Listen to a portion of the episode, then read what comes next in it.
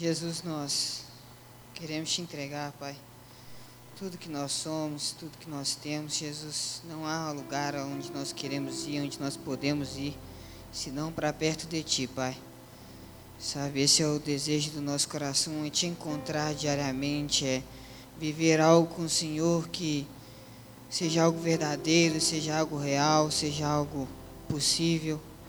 E esse é o desejo do nosso coração, Pai. Nós te adoramos, nós te exaltamos neste lugar, Pai. Sabe que o teu nome seja o único que, que reine neste lugar, que seu nome seja o único que seja exaltado neste lugar. É somente sobre ti, Pai. É tudo sobre você, Pai. Tira tudo de nós que nos exalte, que nos faça orgulhar de qualquer possível maneira.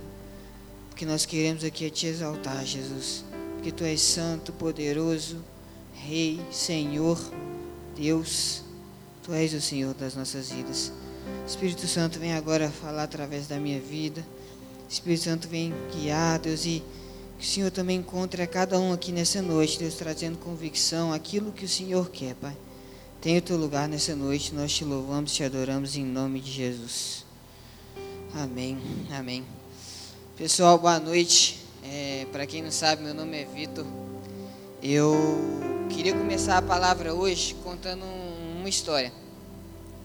Eu fiquei um tempo fora, eu fiz um curso fora, um intercâmbio, e nesse tempo em que eu fiquei fora, eu conheci várias pessoas.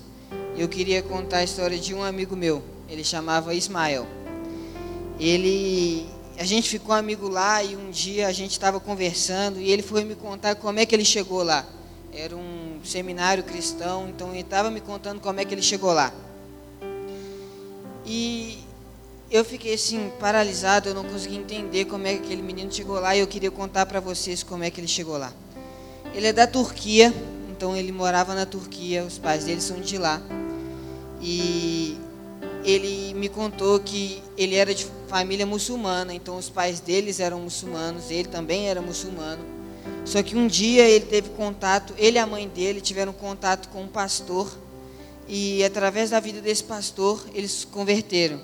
Eles aceitaram Jesus, eles tiveram um encontro com Jesus, mas somente ele e a mãe. O pai não converteu, o pai continuou muçulmano.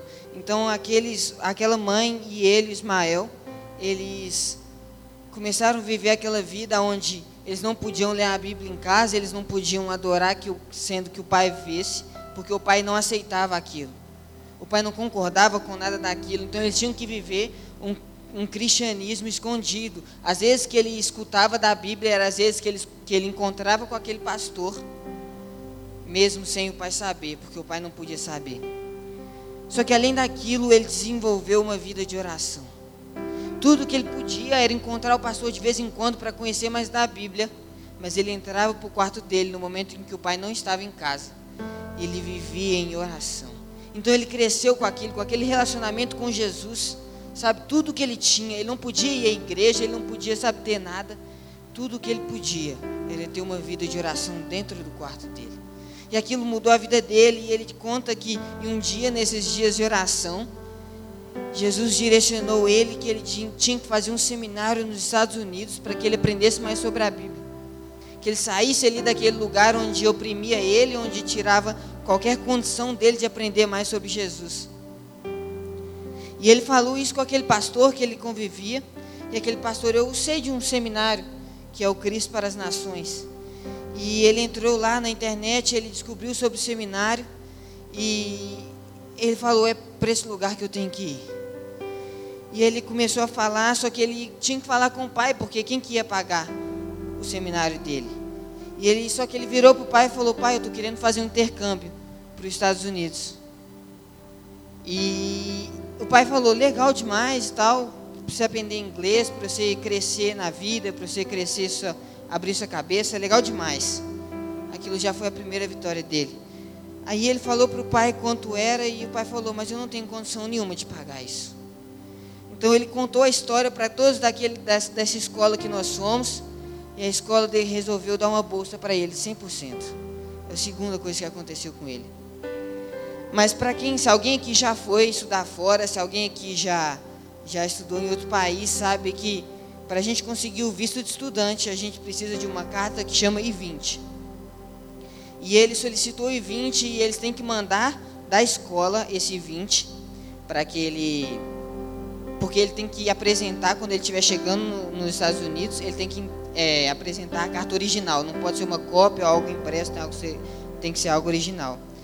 E eles enviaram a carta para a casa dele. Só que naquele momento que a carta chegou na casa dele, a primeira pessoa que abriu foi o pai. E aquele pai abriu aquele 20, ele viu do que se tratava, ele entendeu de tudo que se tratava. Ele esperou o Ismael chegar em casa. E na hora que o Ismael chegou em casa, ele pegou aquele 20 e rasgou na frente dele e falou: Você não vai para esse lugar. E se você falar de qualquer coisa sobre Jesus Cristo nessa casa novamente, eu nunca mais te chamo de filho. E ele entrou em pranto naquele mesmo momento, ele foi para o quarto dele orar. E ele não estava entendendo porque ele, ele sabia que aquilo era uma vontade de Jesus para a vida dele, mas ele não entendia aquilo. Como é que eu vou entrar agora nos Estados Unidos se eu não tenho documento? E ele passou em oração. Ele falou que ele entrou em jejum, ele não conseguia sair do quarto, ele só conseguia ficar orando. E ele conta que, Jesus, que ele sentiu Jesus falando para ele: Vai mesmo assim. Entra no avião mesmo assim. Falou: Jesus, se é isso que tu está querendo, eu vou. E ele entrou no avião em direção aos Estados Unidos. E ele chegou naquela imigração, na hora que você passa pelaquela pessoa, que ele analisa todos os seus documentos, seu passaporte. E ele pediu todos os documentos dele. Ele entregou o passaporte, ele entregou tudo que ele tinha. E aquele homem, como de costume, perguntou: Cadê o seu I-20? Cadê o seu documento? Ele virou para aquele homem e falou: Eu não tenho. Eu não trouxe esse documento. E aquele cara pegou o telefone, ligou, ligou, falou, escutou, escutou. E ele virou para o Ismael e falou assim: Meu amigo, eu trabalho aqui tem muitos anos. E ninguém nunca entrou aqui sem qualquer tipo de documento que necessite. Mas me falaram aqui para te deixar entrar. Vai e faça o que você veio fazer. Vai e faça o que você foi chamado para fazer. E aquele cara, e ele me contou que ele chegou na esteira onde pega a mala e ele se ajoelhou naquele meio ali, ele começou a chorar, ele começou a orar, ele começou a agradecer a Deus. E ele me contou que naquele momento ele sentiu claramente a presença de Deus falando: Naquele momento em que você viveu a vida de oração no seu quarto, naquele momento em que você foi sensível à minha voz, naquele momento em que nós tivemos um relacionamento verdadeiro, eu te disse, eu te contei uma promessa sobre a sua vida. E aqui está a sua promessa se cumprindo. Abre comigo lá em João 16. João capítulo 16, versículo 5. Nós vamos ler do versículo 5 a 7. João capítulo 16, do versículo de 5 a 7.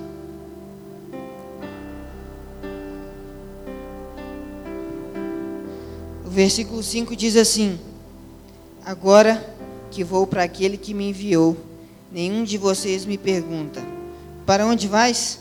Porque falei estas coisas. O coração de vocês encheu-se de tristeza. Mas eu lhes afirmo que é para o bem de vocês que eu vou. Se eu não for, o conselheiro não virá para vocês. Mas se eu for, eu o enviarei. Jesus aqui está falando para os discípulos de que é bom ele ir para o céu, é bom que ele seja levado ao céu para que ele mande o Espírito Santo. No versículo 14, 15 a 17. Ó, capítulo 14, versículo 15 a 17. Capítulo 14, 15 a 17 diz assim: Se vocês me amam, obedecerão aos meus mandamentos. E eu pedirei ao Pai, e ele lhes dará outro conselheiro para estar com vocês para sempre o Espírito da Verdade o mundo não pode recebê-lo porque não o vê nem o conhece, mas vocês o conhecem, pois ele vive com vocês e estará em vocês. Sabe o que Jesus está falando com esses dois, com esses dois versículos, com esses dois versos? Ele está falando: melhor é para vocês que eu vá para o céu e que o Espírito Santo venha porque eu sou físico, Deus, ele é onipotente, onipresente, onisciente, mas Jesus quando ele veio à terra, ele se fez carne, ele se fez entre nós, então não tinha como ele estar tá aqui e estar tá lá. Então ele era restringido a um número de pessoas que estavam ao redor dele. E ele conta que é melhor que ele vá, para que o Espírito Santo venha, para que em toda a terra o Espírito Santo esteja. E aqui no versículo, 10, no versículo 17 fala: Pois ele vive com vocês e estará em vocês. Então o Espírito Santo ele não estará somente em toda a terra, mas ele estará dentro de nós o tempo inteiro, em qualquer lugar. É por isso que é bom, é por isso que foi bom Jesus ir ao céu, porque o Espírito Santo pôde vir. Ele está em todo lugar. E sabe o que o Espírito Santo está buscando de mim de você hoje? Ele quer um relacionamento. Ele quer algo verdadeiro. Ele quer algo diário. Ele está te chamando para viver algo diário. Ele não está te chamando, sabe, para viver igual, por exemplo, Jesus. As pessoas iam ao encontro de Jesus, tinham um momento com Ele e saíam, talvez nunca mais o viam. Mas Jesus está falando: o Espírito Santo vai vir, Ele estará com vocês e em vocês. Estará com vocês o tempo inteiro. Não faz sentido Ele estar em nós o tempo inteiro e a gente não ter relacionamento com Ele diariamente. E é isso que Jesus está nos chamando, sabe? E é isso que, sabe, Ele está nos mostrando. Ele está mostrando uma chave principal da oração. Ele está nos mostrando que o Espírito Santo estará em nós. E sabe o que, que isso nos mostra? Isso nos leva a acreditar e a enxergar que a primeira chave da oração é reconhecer Ele. Reconhecer que Ele está presente. Deixa eu te falar, a partir do momento que você reconhece de que nós reconhecemos que em qualquer lugar que nós formos, Ele estará, a gente vai, vai ser muito mais fácil a gente entender que no momento em que a gente estiver orando, Ele também estará lá. Se você entender que na sua faculdade, no seu trabalho, na sua escola, em qualquer lugar que você estiver, o Espírito Santo também estará lá, porque Ele está dentro de você. No momento em que você estiver orando, você não vai achar que você está jogando palavras ao vento, mas você vai entender que Ele também está lá com você. E Ele está lá com você. Sabe? O Espírito Santo ele tem nos chamado para viver um lugar secreto. Ele tem nos chamado para viver algo sincero, um lugar secreto, algo diário. A Bíblia fala em, em Mateus 6. Mateus 6, 5, 6. Sobre o lugar secreto.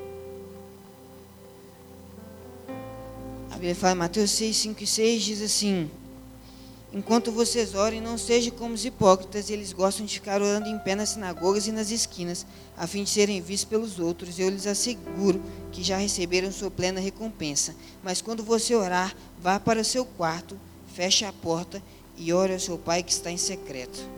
Então seu pai que vem em secreto o recompensará. Eu acredito que Jesus está falando aqui para nós nos retirarmos muitas vezes, mas eu não acredito que Ele está falando de um lugar físico. Porque muitas vezes, se a gente depender de um lugar físico, a gente não vai conseguir viver um relacionamento sincero e real com Ele o tempo inteiro. Se a gente depender do nosso quarto, do seu quarto na sua casa, se a gente depender, ah, se eu não estou no meu quarto, eu não consigo ter um relacionamento com Ele. Se eu não fechar a porta do meu quarto, eu não consigo ter um relacionamento com Ele. Se a gente depender disso, a gente não consegue viver. Mas aqui ele está falando de um lugar secreto, de algo real que vai muito além de ser algo físico. Ele traz a ideia de que um lugar secreto é algo que você carrega. Ele traz a ideia de que um lugar secreto é um lugar vivido, em que você vive. Lá em Salmos 91, diz assim: Aquele que habita no abrigo do Altíssimo e descansa à sombra do Todo-Poderoso pode dizer ao Senhor. E aí ele começa a falar de várias coisas, várias profecias, várias coisas boas sobre a sua vida, mas ele começa falando assim: aquele que habita no abrigo do Altíssimo e descansa à sombra do Todo-Poderoso. Sabe o que, esse habitar é, significa? Significa viver. Aquele que vive no abrigo do Altíssimo e descansa à sombra do Todo-Poderoso. E Jesus declara e declara e declara. Jesus está nos chamando para viver. Ele não está nos chamando para experimentar certos momentos ou certas experiências. Ele está nos chamando para viver um momento de oração, uma vida de oração, uma vida de relacionamento. Lá em Lucas 11, 3, Jesus está ensinando a oração do Pai Nosso. E ele, ele fala várias coisas na oração que são totalmente, sabe, em que a gente pode aprender que a gente pode tirar, mas eu queria parar no versículo 3, que ele fala: Dá-nos a cada dia o nosso pão cotidiano. Dá-nos a cada dia o nosso pão cotidiano. Sabe o que ele está falando aqui? Ele está nos ensinando dependência. Sabe por quê? Porque o pão, ele precisa ser diário. Não tem como você comer hoje comer daqui a um mês. Não tem como você comer de sábado em sábado, de culto em culto. Ele tem que comer todos os dias. Ele está nos ensinando dependência. Sabe? A partir do momento em que você ora, você está mostrando, Jesus, eu não consigo pelos meus próprios braços. Não consigo pela minha própria força. Então eu tenho que orar, eu tenho que vir ao Senhor. Eu tenho que me mostrar que eu sou dependente do Senhor. Se você ora pouco, sabe o que você está falando? Você está falando, Jesus, eu preciso do Senhor pouco na minha vida. O resto eu consigo. Jesus está nos chamando para algo sincero, algo real, uma vida vivida. Uma vida vivida nisso, sabe? O Espírito Santo, ele quer viver um relacionamento com você. E esse relacionamento tem que ser diário. Se alguém aqui já ouviu falar de Benny Hinn, eu estava lendo o livro dele. E Benny Hinn, ele é um dos evangelistas, né, apóstolos mais conhecidos da década. É, ele é um cara que transformou a vida de milhares e milhares de pessoas. Ele não, né? O Espírito Santo através da vida dele. Mas ele conta no livro dele que ele veio de uma família de judeus ortodoxos, em que eles são muito, sabe, focados. Então ele não acredita em um relacionamento com o Espírito Santo. Ele não acredita no mover do Espírito Santo. E a partir do momento em que ele conheceu o mover do Espírito Santo, a partir do momento em que ele entendeu e que ele se relacionou com o Espírito Santo, a vida dele foi inteiramente transformada. Ele não conseguia sair do quarto dele, ele não conseguia sair daquele lugar secreto. Ele não conseguia sair do lugar secreto em que ele vivia. Sabe, ele conta que ele não tinha amigos, em que ele não tinha certos relacionamentos, ele não conseguia mais nem se relacionar com os pais dele, porque os pais dele incriminavam aquilo que ele fazia esse relacionamento com o Espírito Santo, mas sabe, tudo o que importava para ele era viver um relacionamento com o Espírito Santo. Sabe, você muitas vezes a gente fala, ah, eu não, sabe, eu preciso correr atrás das minhas coisas, eu preciso conhecer pessoas, eu preciso, sabe, enxergar as coisas, eu preciso enxergar de outros ângulos, eu acredito nisso. Mas sabe, mais do que isso tudo, a gente precisa viver um relacionamento com o Espírito Santo. Tanto é que Benihim, igual ele fala que ele não tinha amigos, ele não tinha relacionamentos, mas a partir disso, desse relacionamento, o Espírito Santo foi levando ele a viver algo sincero. Tanto isso que ele virou um dos maiores evangelistas, um dos caras mais conhecidos da década. Sabe? Eu queria falar um pouco de Daniel, sabe? Daniel, ele é um cara que que ele era um cara diferente. Ele era um cara que vivia esse relacionamento. Ele era um cara que entendia esse relacionamento. Ele era um cara que não abria mão desse relacionamento. Ele era um cara que, por causa desse relacionamento, desse entregar, desse viver dele, ele foi capaz de viver algo muito longe. Sabe, ele foi capaz de viver situações e ele viveu isso. Lá no capítulo 5, de Daniel. É, eu quero ler do versículo 4 a 6, mas nós vamos ler mais um pouco. Mas no versículo de 4 a 6 diz que, mas de repente, não, em, enquanto bebiam vinho, louvavam os deuses de ouro, de prata, de bronze, de ferro, de madeira e de pedra. Quem é que bebia o vinho eram os reis, os nobres, as mulheres e as suas concubinas e naquele momento ali eles louvavam outros deuses, mas de repente apareceram dedos de mão humana que começaram a escrever no reboco da parede, na parte mais iluminada do palácio real. O rei observou a mão enquanto ele escrevia. Seu rosto ficou pálido e ele ficou tão estressado que os seus joelhos batiam um no outro e suas pernas vacilaram. O rei então, ele começa a chamar todo mundo, ele começa a chamar, naquela época eles tinham aquelas pessoas que eram os magos, os mágicos, aquelas pessoas que eram que usavam de qualquer tipo de magia para interpretar certas coisas. E o rei naquele momento ele chamou aquelas todas aquelas pessoas e ele até ofereceu, sabe, várias coisas, é, vários prêmios, digamos assim, para quem conseguisse interpretar aquela aquela mensagem, mas ninguém conseguiu interpretar aquela mensagem. Então no verso 10 diz assim: Tendo a rainha ouvido os gritos do rei e dos seus nobres, entrou na sala do banquete e disse: Ó oh, rei, vive para sempre. Não fiques assustado nem tão pálido. Existe um homem em teu reino que possui o espírito dos santos deuses. Na época do teu predecessor, verificou-se que ele era um iluminado e tinha inteligência e sabedoria como a dos deuses. O rei Nabucodonosor, teu predecessor, sim, o nomeou o chefe dos magos, dos encantadores, dos astrólogos e dos adivinhos. Verificou-se que com esse homem Daniel, o rei dera o nome de Belsazar, tinha inteligência extraordinária e também a capacidade de, de interpretar sonhos e resolver enigmas e mistérios. Manda chamar Daniel e ele te dará o significado da escrita. Sabe? E Daniel, como sempre, sabe, ele tinha um relacionamento com Deus, ele mantinha esse relacionamento diário com Deus. E ele foi capaz de, de revelar, ele foi capaz de inter, interpretar aquela mensagem. Diz lá no versículo 25: Esta é a inscrição que foi feita: Mene, Mene, Tekel, Parsim. E esse é o significado dessas palavras. Deus contou os dias do teu reinado e determinou o seu fim. Foste pesado na balança e achado em falta. Teu reino foi dividido e entregue aos medos e persas. Então, por ordem de Belsazar, o rei, vestiram Daniel com um manto vermelho, puseram-lhe uma corrente de ouro no pescoço e o proclamaram terceiro em importância no governo do reino. E naquela mesma noite, Belsazar, rei dos babilônios, foi morto, e Dário, o medo, apoderou-se do reino com a idade de 62 anos. Sabe? Aqueles homens todos que o reino tinha Aqueles homens todos em que o rei chamou não foram capazes de interpretar aquilo. Mas Daniel foi. E por causa disso, ele foi ele ganhou tudo aquilo que o rei tinha prometido. E ele agora era visto como o rei daqueles que organizavam tudo, ele agora era visto como o chefe daqueles. E no versículo 6, diz assim: é, Dário achou por bem nomear 120 sátrapas para governar em todo o reino e colocou três supervisores sobre eles, um dos quais era Daniel. Daniel, esse relacionamento diário de Daniel com Deus, o fez, o levou a interpretar aquele sonho, interpretou a levar aquilo, e por causa disso ele foi colocado em um lugar de liderança, em um lugar de direção, em um lugar de administração.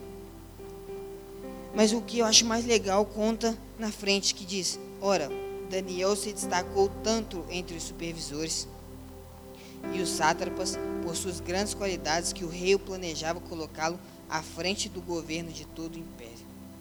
Daniel se destacou. Eu acho que isso declara quem que ele era, sabe? Aquilo que ele carregava. A gente fala muito na nossa célula e a gente conversa muito sobre isso de que muito mais do que aquilo que você fala, muito mais do que aquilo que você tenta impor sobre os outros, muito mais do que aquilo que você sabe declara, você chega, eu quero falar de Jesus, eu quero empurrar Jesus para essas pessoas. Mais do que isso, você tem aquilo que você carrega. Daniel entendia aquilo que ele carregava e por isso ele se destacava. Jesus está te chamando para se destacar. Jesus está te chamando, venha viver um relacionamento comigo de oração e você não mais vai aceitar viver uma vida aonde você vai ser mais um. Aonde você vai ser multidão, aonde você vai continuar sendo multidão. Jesus está falando, um relacionamento comigo te tira da multidão. E foi isso que ele fez com os discípulos. Se os discípulos não tivessem sido chamados por Jesus e não tivessem vivido um relacionamento com Jesus, eles ainda teriam sido multidão. Mas não, um relacionamento com Jesus os tirou da multidão e os colocou entre os discípulos. E por causa disso, a eles eram reveladas coisas que a multidão não era. Há coisas que eram reveladas somente para aqueles que tinham um relacionamento próximo, um relacionamento diário, uma oração diária com Jesus. Só que esse destaque para Daniel trouxe problemas. Esse destaque trouxe problemas e e assim diz na Bíblia que todos os supervisores dos reis, os prefeitos, os sátrapas, os conselheiros e os governadores concordaram que o rei deve emitir um decreto ordenando que todo aquele que orar a qualquer Deus ou qualquer homem nos próximos 30 dias, exceto o rei Dário, seja tirado na cova dos leões. Está aí o primeiro problema. Está aí o problema, sabe? No momento em que Daniel é colocado nesse momento de destaque, aparece esse problema na frente dele. E muitas vezes nós nos olhamos em que, ah, eu quero, sabe, ter um relacionamento com Jesus para chegar lá aonde eu acredito que eu posso chegar. Ah, eu quero viver isso e eu sei que Jesus vai me levar para lá. Só que sabe o que, que acontece? Quando a gente é colocado lá e aparece uma situação onde a gente tem que abrir mão de Jesus, primeira coisa que a gente faz, eu já cheguei aqui. Eu não preciso mais do relacionamento com Jesus. Eu já cheguei aqui, já foi suficiente. Esse relacionamento para mim não é tão importante mais. Mas aqui na Bíblia fala o que, que Daniel fez. No versículo 10 diz assim: Quando Daniel soube que o decreto tinha sido publicado, foi para casa, para o seu quarto, no andar de cima, onde as janelas davam para Jerusalém, e ali fez o que costumava fazer. Três vezes por dia ele se ajoelhava e orava, agradecendo ao seu Deus. Então aqueles homens foram investigar e encontraram Daniel orando, pedindo a ajuda de Deus. É isso aqui que um relacionamento de verdade com Jesus faz. No momento em que aparecer os problemas, no momento em que aparecer as situações onde te pedem para afastar de Jesus, te pedem para pensar em você mesmo, te pedem para pensar, você vai ficar aqui ou você vai voltar para o seu Jesus? Sabe o que Daniel fez? Ele voltou para o quarto. Ele voltou para o lugar secreto. Ele voltou para o relacionamento dele. E ele foi buscar Jesus. Ele foi falar: Jesus, eu não cheguei ali pelas minhas próprias forças. Ele foi falar: Jesus, eu cheguei ali pelo seu poder, pela sua presença, pela sua, é, pelo nosso relacionamento. Foi o Senhor que me colocou lá. Não faz sentido eu abrir mão do Senhor agora. E é isso que Daniel fez. E por causa disso ele foi jogado na cova dos leões. E está aí outro problema. A vida dele foi colocada em risco por causa disso. Sabe, mas no momento em que a gente tem um relacionamento com Jesus, ele te traz um propósito. Ele não vai deixar a cova de leões nenhuma atrapalhar e te impedir de alcançar o teu propósito. Porque você está vivendo um relacionamento, você está vivendo algo sincero com Ele. Ele não te deixa nada te paralisar. Ele não te deixa nada te paralisar. E ainda mais, a Bíblia diz no versículo 23 que o rei muito se alegrou quando viu que Daniel não tinha sido atacado pelos leões e ordenou que tirassem Daniel da cova. Quando tiraram da cova, viram que não havia nele nenhum ferimento, pois ele tinha confiado no seu Deus. E por ordem do rei, os homens que tinham acusado Daniel foram atirados na cova dos leões junto com suas mulheres e os seus filhos. E antes de chegarem ao fundo, os leões o atacaram e despedaçaram todos os, os seus ossos. Então o rei Dário escreveu aos homens de todas as nações, povos e línguas de toda a terra: paz e prosperidade. Estou editando um decreto para que em todos os domínios do império os homens temam e reverenciem o Deus de Daniel. Sabe? Jesus não vai te impedir de cumprir o teu propósito, mas ele vai te levar lá. Ele vai te levar lá e ele vai continuar mostrando para as pessoas o Deus que você carrega. Daniel carregava alguma coisa, ele não simplesmente vivia aquilo para alcançar algo, mas ele carregava aquilo. Que era a presença e o relacionamento com Jesus. Esse relacionamento, essa essa continuidade de oração que ele vivia, esse relacionamento de oração, esse relacionamento de conversa, fez com que todo o reino que antes adorava outros deuses de madeira, de pedra, de tudo, agora adoraria o Deus de Daniel. Sabe? A regularidade de Daniel o fez viver algo muito além. No versículo 10, ou no capítulo 10 de Daniel, diz que ele por 21 dias passou chorando e orando ao Senhor. E conta na Bíblia também que o anjo Gabriel veio de encontro a ele e falou que por 21 dias ele, a resposta de Deus já tinha vindo sobre a terra, mas o príncipe da Pérsia tinha bloqueado Gabriel. E a partir do momento que o anjo é, Miguel veio sobre ele, ele foi capaz de chegar a Daniel. Mas ele foi capaz de chegar a Daniel porque por 21 dias Daniel esteve em oração. Daniel esteve prostrado. Daniel esteve entregue a ele. A regularidade de oração, a regularidade de relacionamento de Daniel afastou qualquer tentativa do inimigo, qualquer tentativa do diabo de afetar a vida dele, a regularidade dele. Quem aqui já ouviu falar de Will Smith? Acho que todo mundo. E Will Smith ele conta uma história muito legal. E ele conta que quando ele tinha 12 anos e o irmão dele 9, o pai dele chegou para eles e, e, ele falou assim, estava começando as férias e o pai dele virou e falou assim, é, eu derrubei uma parede em frente ao meu trabalho e eu quero que você e seu irmão nessas férias, nesse verão, vão lá e reconstruam essa parede. E Will Smith virou para o pai dele e falou assim, mas isso é impossível. Aí o pai dele falou, vocês vão fazer isso. E o Smith conta que depois de um ano e meio eles conseguiram acabar aquela parede. E o pai dele virou para ele e falou assim: Agora você nunca mais pode falar que algo é impossível. E o Smith conta que ele aprendeu muito através daquilo. E ele conta que a gente não deve chegar e ver uma parede derrubada e falar: é, Eu vou construir e montar o melhor muro que já foi construído. Mas ele vira e fala que a gente deve chegar e falar: Eu vou colocar esse tijolo da melhor maneira que ele pode ser colocado. Para que amanhã, quando eu for chegar e colocar o próximo, ele esteja da melhor maneira que para eu colocá-lo. E eu vou colocar, e dia após dia eu vou continuar colocando, e daqui a um tempo eu vou ter a melhor parede de todas. Sabe, é isso que é um relacionamento de oração. Jesus está nos chamando não para chegar e falar, ah, eu quero ser como Benihim e pular daqui para cá. Não, Ele está te falando, eu vou me entregar em oração hoje. Eu vou viver um relacionamento no meu quarto, no meu lugar secreto com Ele hoje. Para que amanhã a gente já tenha alguma intimidade. Para que amanhã eu viva mais intimidade. Para que amanhã eu chegue mais profundo. Para que amanhã eu dê um novo passo. Para que amanhã eu coloque um novo tijolo.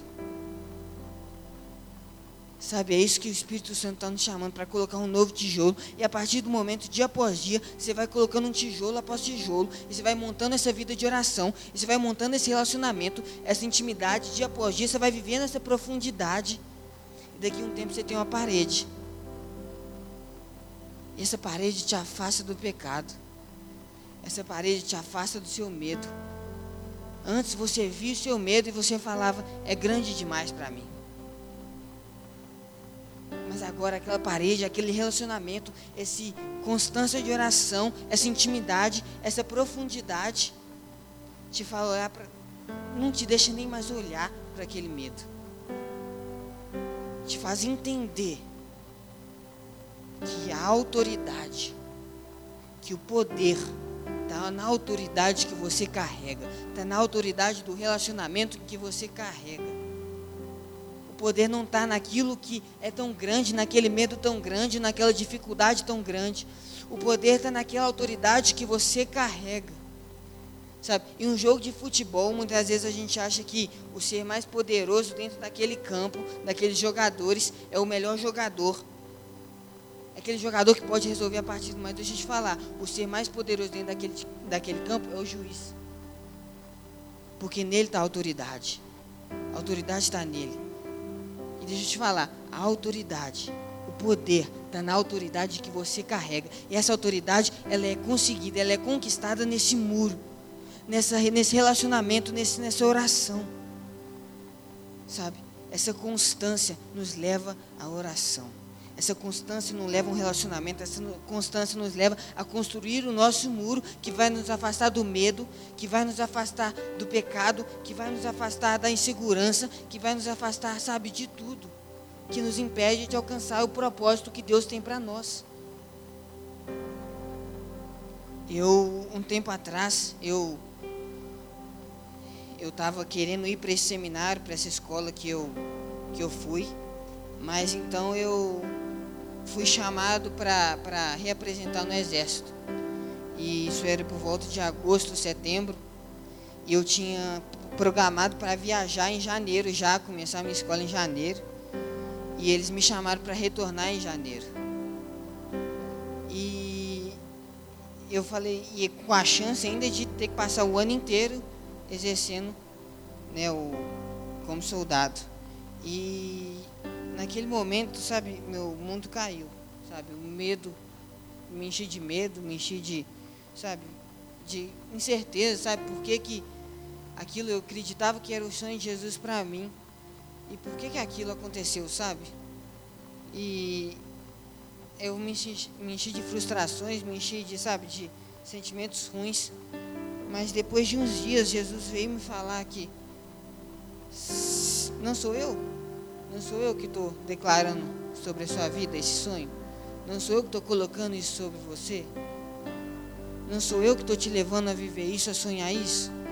Você vai deixar esse medo? Você vai deixar isso ou você vai confiar? Ou você vai se entregar? Ou você vai viver isso? E a partir daquilo, dia após dia, eu fui construindo o meu muro de confiança, de entrega, de relacionamento. E aí chegou em janeiro, eu cheguei a experimentar tudo, capacete, botas, trem, tudo. Mas eu não peguei por excesso de contingente. E aí no meio do ano eu fui, fui liberado e aí eu no meio do ano eu consegui ir para a escola.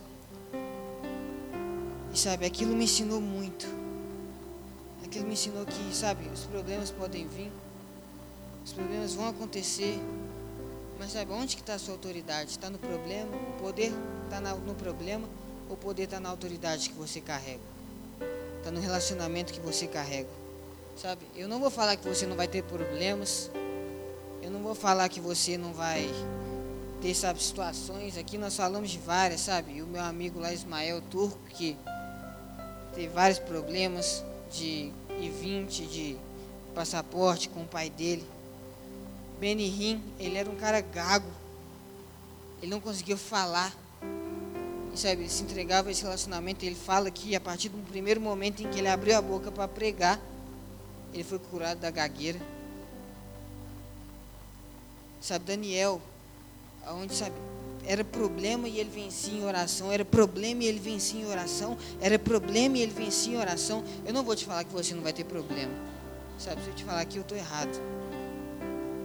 Eu espero que não tenha, mas você pode ter.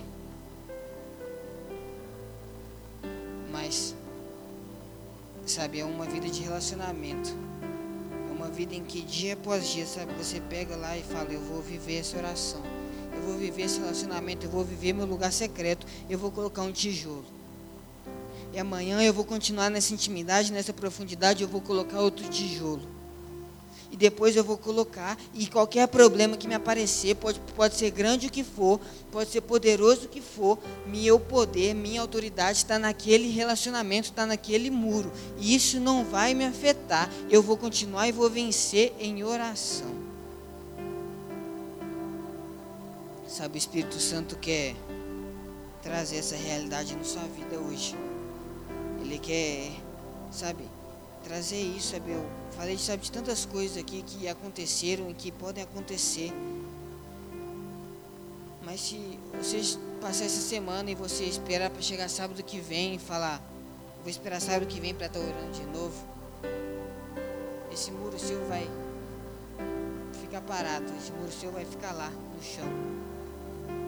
Mas Ele te chama para construir esse muro, dia após dia, diariamente. Ele te chama para viver isso. Ele te chama para viver o relacionamento. Um relacionamento com o Espírito Santo é um relacionamento para ser vivido diariamente.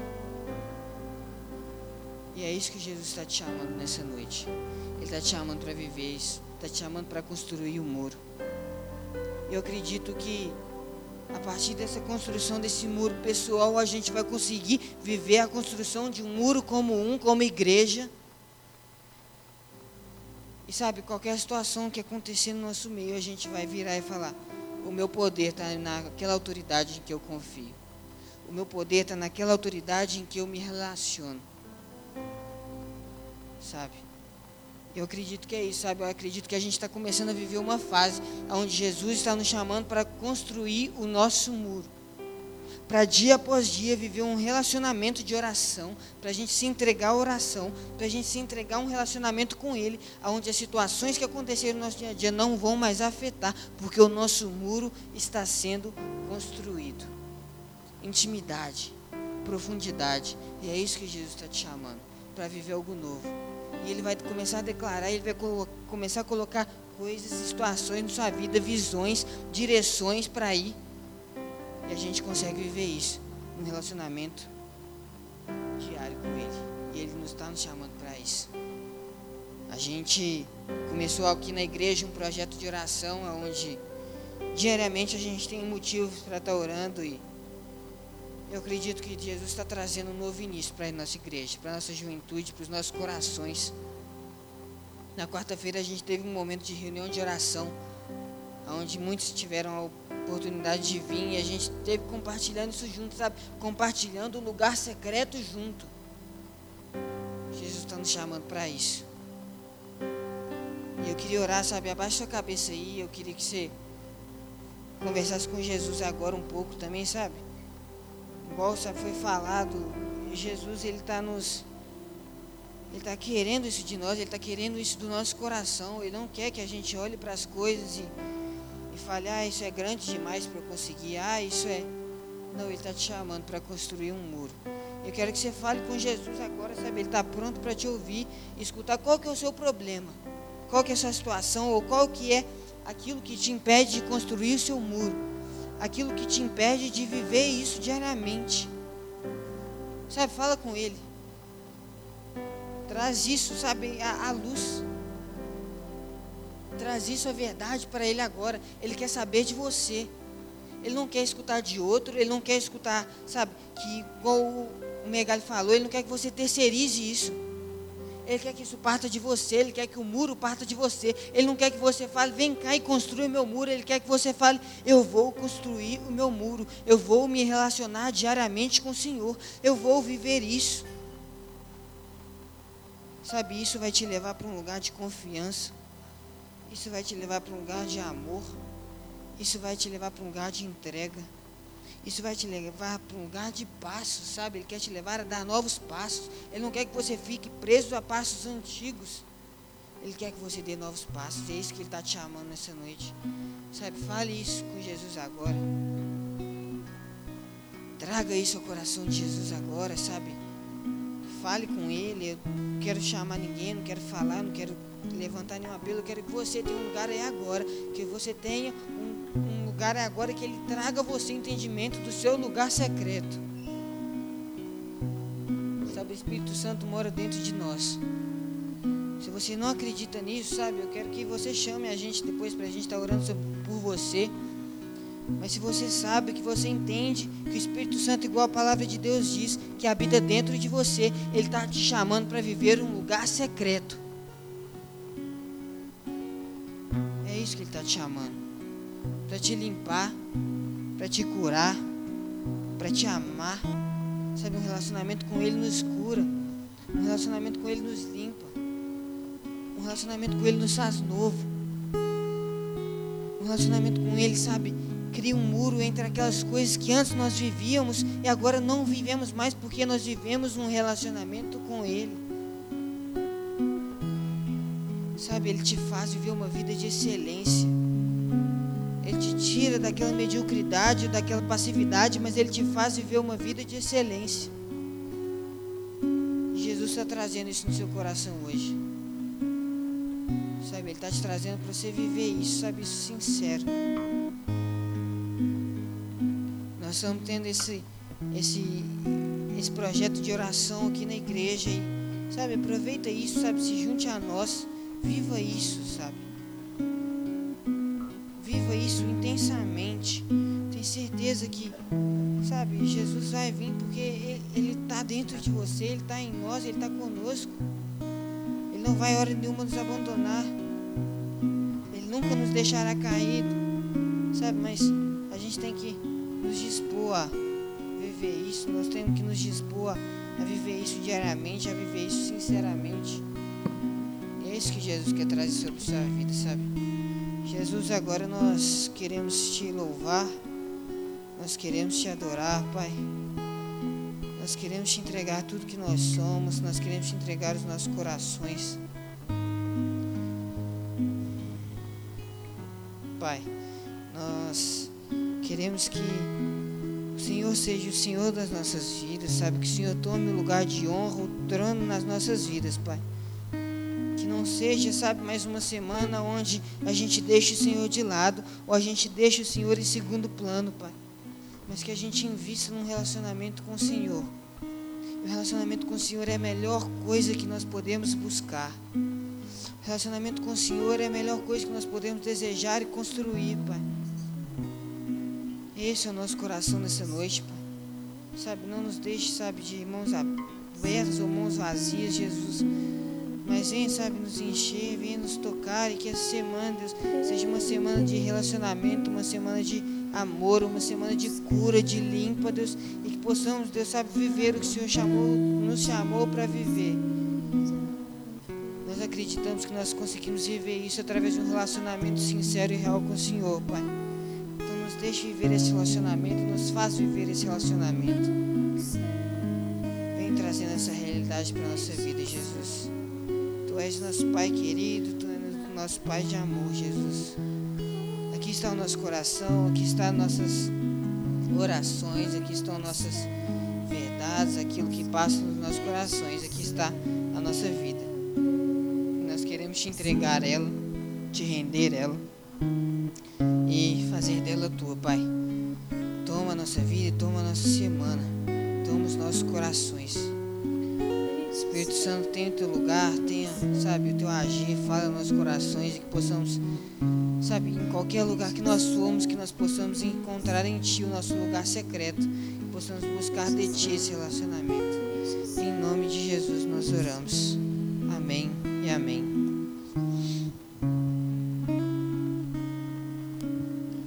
Obrigado, Vitão. Queridos, Lucas capítulo 11, eu quero ler só um texto com vocês. Esse é um texto que vai contextualizar um pouco. Esse texto está escrito no contexto de oração.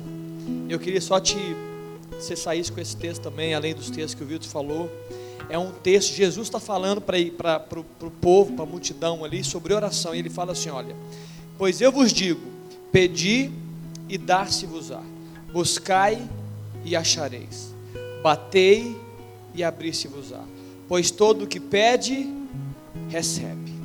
Todo que busca, encontra. E a quem bate, abrir-se-lhe-á. E aí ele faz uma analogia entre o pai e o filho e ele próprio. Ele fala assim: ó, qual dentre vós é o pai que se o filho lhe pedir um pão, lhe dará uma pedra? Que ou se pedir um peixe, lhe dará em lugar de peixe uma cobra? Ou se lhe pedir um ovo, lhe dará em lugar um escorpião? Ora, se vós que sois maus, sabeis dar boas dádivas a seus filhos, quanto mais o Pai Celestial dará o Espírito Santo aos que lhe pedirem. Esse é um contexto onde que a Bíblia fala de outras formas também, que quando você busca, você encontra. Entendeu? Então, jovem, cuidado com o que se busca, porque você vai encontrar. O que você busca, você vai encontrar. Entendeu? O que você busca, você vai encontrar. O que a Bíblia está dizendo. Se você buscar Deus, você vai encontrar. Se você buscar. Algumas vezes eu preciso de cinco minutos. E eu já encontrei no meu coração em Deus, né? Eu sou, eu sou ali abençoado com cinco minutos. Tem vezes que eu preciso de meia hora. Que eu tenho que fazer uma luta. Deus, eu não vou sair desse quarto até que eu, até que eu tenha certeza de que eu recebi do Senhor o que eu vim buscar. Tem orações que a gente faz, são orações longas, né? Orações de coisas grandes. Mas tem orações, o Vitor falou muito bem, são orações que têm a ver com a nossa intimidade. Orações tão simples, mas que Deus está louco para participar delas. Eu já contei da turbulência do avião, né? Um dia desse eu contei aqui uma oração que pode parecer grandiosa, mas teve um dia que agora a Ana Bárbara sabe disso, saiu um campeonato, um campeonato mineiro sub-14 que a Sara ia jogar. Sabe quando seria a data dele? É, no feriado do PPA. Agora. Eu queria muito que a Sara fosse, que as meninas fossem. Eu não queria que elas deixassem de ir. Não foi, Ana? Eu falei assim, Ana, eu vou orar ao Senhor. Vou, eh, Deus vai mudar essa. Duas, tem três semanas isso. Falei, olha, eu vou orar para que Deus mude a data do campeonato.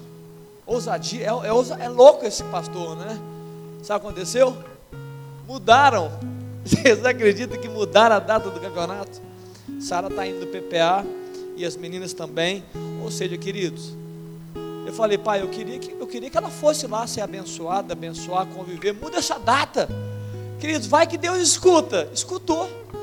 E a data foi mudada. Por que, que eu estou dizendo? É para completar o que o Ita está falando, queridos. Deus está nos chamando para esse tempo de intimidade com Ele, de busca.